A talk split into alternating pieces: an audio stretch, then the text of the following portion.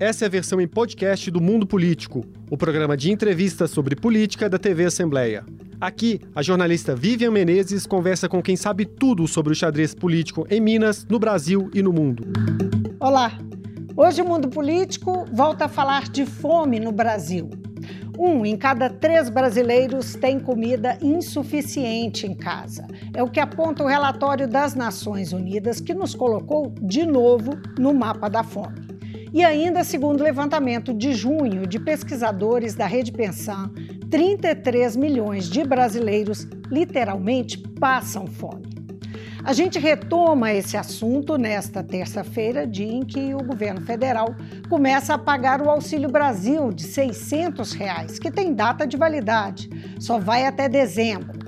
Eu vou conversar com Adriana Aranha, pesquisadora convidada do CEM, o Centro de Estudos da Metrópole da USP, da Universidade de São Paulo. Muito obrigada por nos atender, Adriana. Nossa, é, é, esse tema é muito importante. Estou feliz de estar podendo falar sobre ele aqui. Que bom, vamos lá, porque é importante mesmo. O que leva o Brasil a, a, esses números, não é? A voltar, quer dizer, nós temos questões recentes, mas o fato é que uh, temos também questões um pouco mais antigas. O que leva o Brasil a voltar ao mapa da fome, a esses números tão dramáticos? Olha, o, a fome é, é, um fator né, que tem multicausal. Né? Nós temos vários fenômenos que levam a gente tá, a ter fome ainda no mundo, depois de termos evoluído bastante em técnicas agrícolas, em produção. Né? E um dos fatores que leva à fome é a falta de acesso. Né? E no Brasil isso é muito claro, porque nós temos clima, nós temos é, capacidade técnica para produzir, nós temos grande produção de alimentos, inclusive são um dos países mais, que mais exporta alimentos no mundo, mas mesmo assim as pessoas passam fome. E a gente fica perguntando por quê? Né? Por que, que um país de tanta produção as pessoas passam fome? O principal fator disso é a falta de renda, é a falta de acesso aos alimentos, ou através da renda, ou através da, da produção. Né? Se você tiver acesso à terra, você também tem como estar tá produzindo ou então gerando renda a partir da sua produção. Então, né, é, basicamente, a fome no Brasil é devido a isso. E nós tivemos um, um, um movimento desde 2000, né, com o movimento Betinho de Souza, com a criação do CONSEA, né, do Conselho Nacional de Segurança Alimentar, o Brasil passou por um processo muito positivo de conseguir sair do mapa da fome. Nós conseguimos tirar o Brasil do mapa da fome em 2014, né? É, que quer dizer que menos de 4% da população é, é, passava, tinha algum tipo de carência alimentar.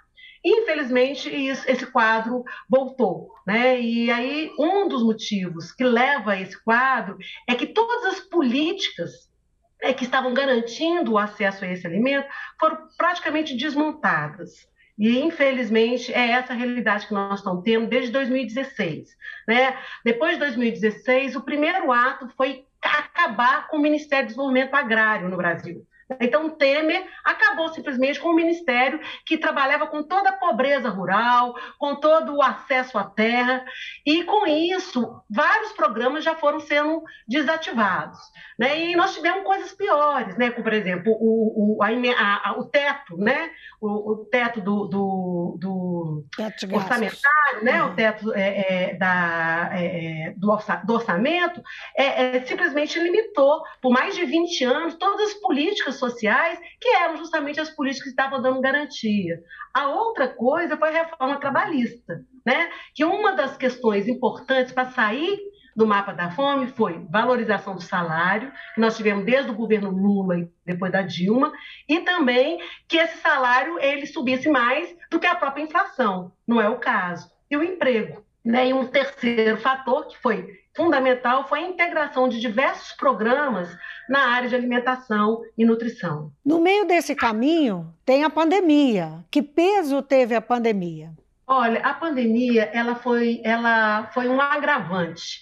Né? Eu posso dizer o seguinte: nós já vivemos no mundo uma sindemia global, né? que seria uma pandemia da desnutrição, que é, mais de 2 bilhões de pessoas têm déficit né, nutricional. Nós já estamos vivendo uma, uma pandemia de obesidade, né, que mais de um bilhão, não, mais de dois bilhões também de adultos vivem essa situação no mundo, né? Obesidade. E aí obesidade, tá? E uma terceira pandemia que é a, a, a climática, né? E a gente tem que considerar que para produzir alimento a gente gasta muita água também, e aí e é, é, a produção mundial também é, 30%, é responsável por 30% do, dos gases de estufa, então todo o processo de produção tem que ser repensado no mundo para a gente poder estar tá, é, preservando né, a questão do clima.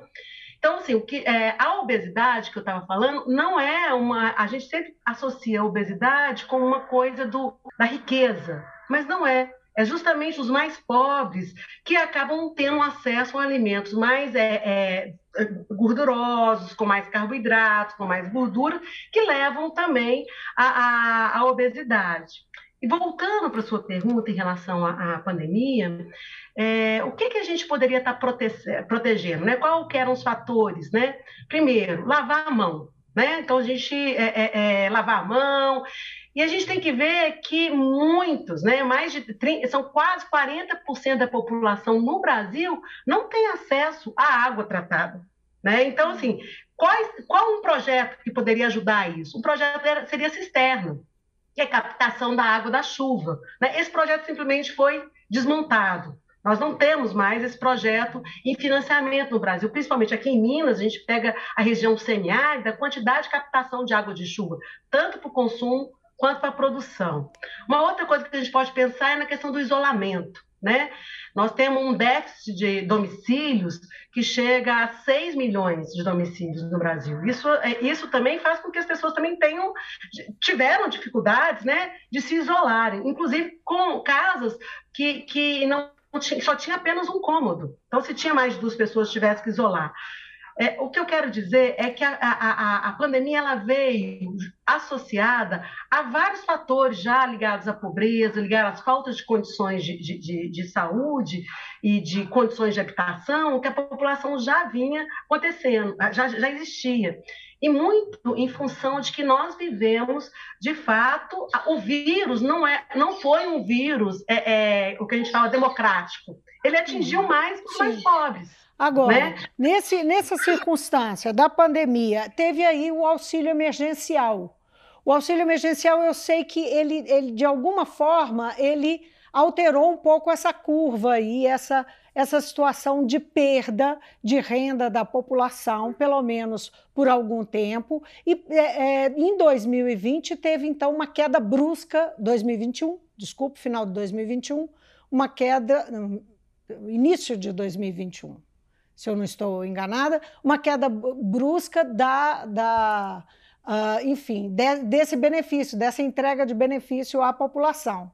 Como é que isso repercutiu ne, nessa conjuntura, né, de, é, que nós estamos falando aí, que, que é um, um, período um pouco mais extenso, que começa lá em 2016 e que leva a, a, a mais empobrecimento da população e mais fome? É, é, é, foi esse processo ele foi se agravando, né? ou seja, as, as pessoas já estavam voltando para o quadro de fome e veio a pandemia, o que acelerou muito mais. E aí nós tivemos um desmonte da rede de proteção social. Né? O Sistema Único de Assistência Social foi simplesmente é, abandonado pelo governo federal. Os municípios que tiveram que, praticamente, é, é, junto com centros de referência de assistência social, estarem garantindo um apoio a essas famílias né? nesse período.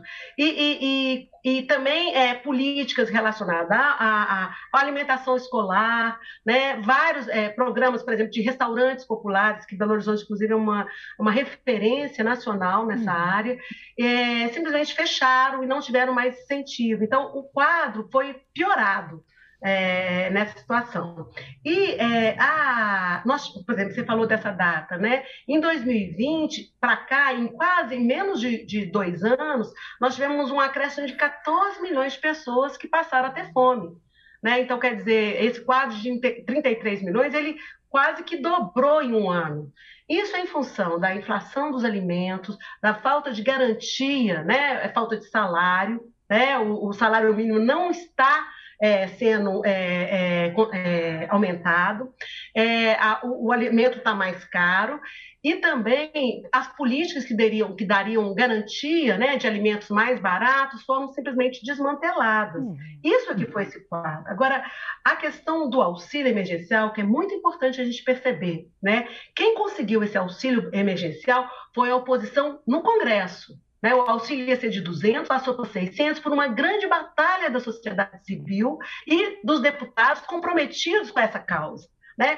Ele foi e voltou, foi e voltou. Em nenhum momento as pessoas que estavam com insegurança, né? porque ou não podiam trabalhar, eram do mercado informal, elas tiveram uma garantia desse, desse, desse recurso. Né? Ele chegava e parava, chegava e parava. E aí, agora, né, em ano eleitoral, nós temos um programa desse, desse porte que vai simplesmente acabar em dezembro. Nós não temos garantia que um programa de transferência de renda vai ter continuidade. E está simplesmente acabando com todo um processo de rede de proteção social que associava transferência de renda à saúde, a acesso à escola, a acesso à assistência social que foi desmontada. Então a população praticamente ela tem que entrar no aplicativo sem nenhum tipo de orientação, né, quebra o cadastro único, que é a maior conquista que o Brasil teve em relação ao monitoramento da sua pobreza. Né? Simplesmente acaba com todo esse processo e começa do zero. Começa a fazer as pessoas fazerem fila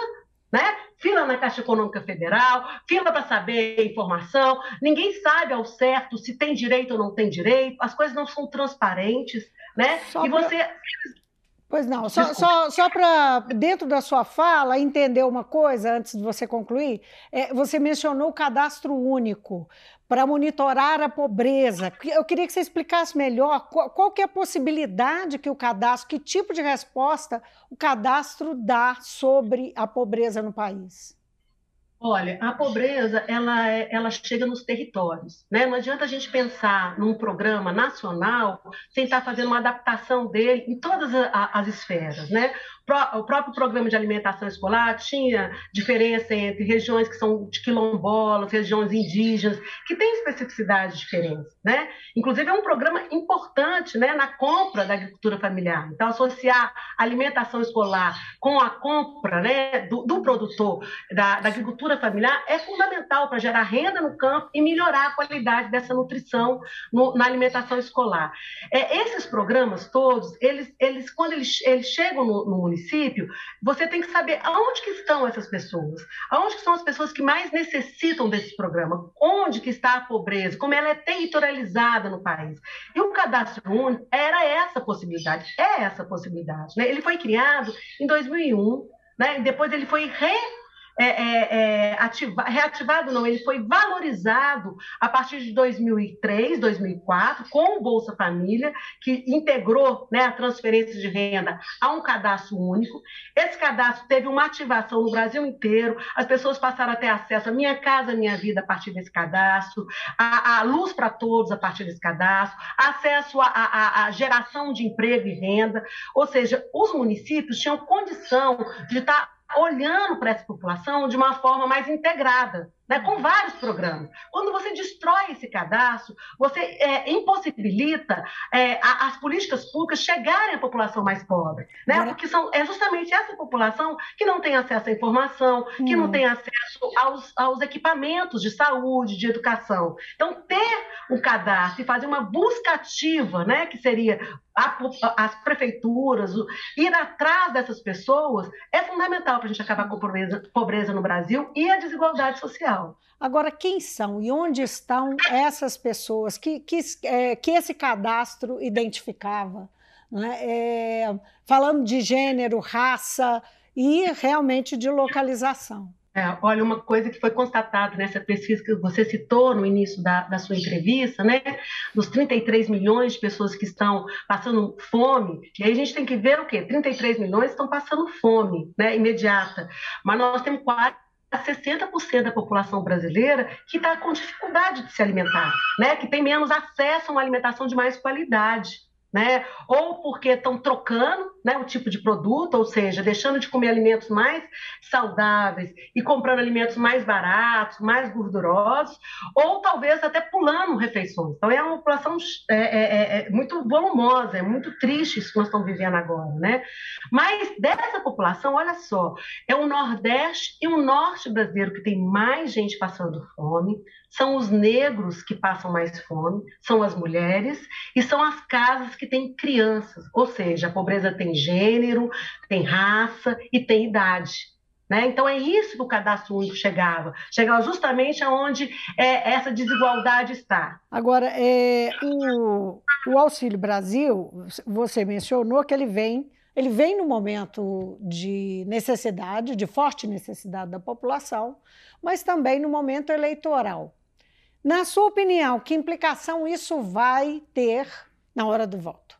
Essa é uma pergunta que é, tem respostas assim, tanto é, na disputa eleitoral tem respostas diferentes de um lado do outro, mas é, o que que ou pelo menos desejos diferentes, mas o que você pensa a respeito do, a partir do, do seu trabalho, das suas pesquisas e conhecimento dessa população que você Tá, está se referindo nesse momento? Olha, eu acho que essa questão do clientelismo político é uma coisa muito comum no Brasil, né? E nós já tínhamos conseguido acabar com isso. Né? Essa, essa questão de usar o social, usar os pobres na hora do voto, é um problema que vem desde do coronelismo no Brasil. Então, é, é, de dar um sapato e depois dar o outro, né? que é uma coisa do clientelismo político. Isso, é, é nós já estávamos é, encerrando essa história no Brasil. As pessoas estavam tendo assistência social, a alimentação como um direito, né? um direito humano, um direito constitucional. Eu acredito né, que esse, esse programa, é, hoje, ele é um programa fundamental. As pessoas estão com fome, a fome não pode esperar. Então, esse dinheiro é muito bem-vindo. As pessoas têm direito a esse dinheiro. Agora, eu acredito que a população está mais consciente dos seus direitos. E ela não vai ser enganada. Ela vai perceber claramente quem está de fato, querendo fazer um programa continuado, um programa para sempre, para mudar o Brasil, de, de fato, sair da pobreza, e aqueles que querem sempre usar os pobres em época de eleição, que é o que foi muito comum no Brasil e que nós, felizmente, já tínhamos conseguido encerrar, principalmente depois de 2003 né, que a gente conseguiu colocar programas, criar um sistema único de assistência social, criar um sistema único de, de saúde pós-Constituição. Então, quer dizer, nós já estamos é, é, avançando numa, numa questão civilizatória no Brasil, onde as pessoas percebam claramente o seu direito. E não precisa é, é vincular o seu voto a esse direito que é seu essencial. Hoje, eu acredito que as pessoas vão votar com a sua consciência, sabendo quem de fato está preocupado com a fome, está preocupado com a pobreza, está preocupado com acesso à universidade, à população mais pobre, acesso à universidade à população é, é, é negra. Então, isso é uma história que eu acredito que a gente vai conseguir superar. Né? Infelizmente, é, é, é, vai ter muitas pessoas que vão, conseguir, vão, vão ser enganadas. Mas eu acredito que com a comunicação, o papel de vocês, da imprensa, está colocando, de estar tá, é, é, denunciando né, a forma irregular de utilização desses programas, nessa época eleitoral, vai ser muito importante. E, é, e o futuro próximo, né? falando de início de 2023. Vamos pular a eleição aí, porque ela vai, nós esperamos todos, que ela vai realmente acontecer em outubro, e seja lá quem é, sair da urna vitorioso, é, vai encontrar um cenário difícil. Isso é o que os economistas dizem, não é? Nós teremos um cenário difícil no ano que vem, é, por conta do, do, das decisões em relação ao orçamento e da, e da própria economia, do andar da economia, as dificuldades do país de crescer e tal. É, a população que recebe o auxílio turbinado até dezembro vai ficar justamente neste momento sem o auxílio. Como é que você vê esse cenário para essa parcela da, da população? Olha, eu acho, primeiro, que se é, o atual governo ganhar, se reeleger, eu não vejo muito futuro. Né? Porque nós estamos vivendo um momento de inflação altíssimo, problema de violência no Brasil muito alto, né? Uma intolerância é, é, de gênero, de raça, né? De religião. Então nós estamos vivendo um momento muito ruim, né? Mas eu acredito que nós vamos conseguir mudar essa situação e acho que o próximo governo, a primeira coisa que tem que fazer é manter a transferência de renda à população mais carente, né? Que é o programa mais imediato, aumentar o salário mínimo né? É, fazer geração de emprego. É, um fator importante é aumentar o per capita, o valor da alimentação escolar, né, que são repassados para os municípios, que está congelado. Né? Então, é, é, é, ele, ele vem no valor desde antes de 2016, antes do golpe que retirou a nossa presidente Dilma do poder, esse, essa, essa merenda está congelada. Então, o fator importante é aumentar o valor dessa, dessa alimentação escolar, que é uma forma de mais de 40 milhões de crianças terem acesso a um alimento saudável, é, é fazer um fortalecimento do, da, da, agricultura familiar. São programas é, é, que foram completamente desmontados. Né? É, o pequeno, né, o agricultor familiar, que não é pequeno, ele é grande, ele é um gigante, porque é justamente o agricultor familiar é que nos sustenta, que dá para nós é, o direito a uma alimentação, porque é, é, eles que sustentam o consumo né, do alimento no Brasil, eles precisam ter um incentivo, eles precisam ser fortalecidos, porque a gente também tem uma, uma fome muito forte no meio rural. Então, é, é são eu, se eu pudesse dar algum conselho né, para o próximo governo, eu falaria: começa por aí, aumenta o salário, mantenha essa transferência de renda e melhora a alimentação escolar, abra mais restaurantes populares e, e valorize os programas de assistência social, valorize os programas, a educação, né? repassa recurso para as universidades que estão precisando, né? para as escolas, para todos os projetos. E é isso que eu, que eu acho que a gente deveria começar, para reconstruir o Brasil novamente. Adriana, foi um prazer conversar com você, muitíssimo obrigada. Esse é um tema que nós ainda vamos voltar nele, infelizmente. Nós ainda vamos ter que nos debruçar sobre essa questão por muito tempo, mas nós vamos fazer esse papel e tenho certeza que você também, o seu. Muito obrigado pela participação. Obrigada a vocês. Eu conversei com Adriana Aranha, ela é pesquisadora convidada do Centro de Estudos da Metrópole da Universidade de São Paulo, a USP. Nosso assunto, os números da insegurança alimentar no Brasil, que nos colocou de novo no mapa da fome.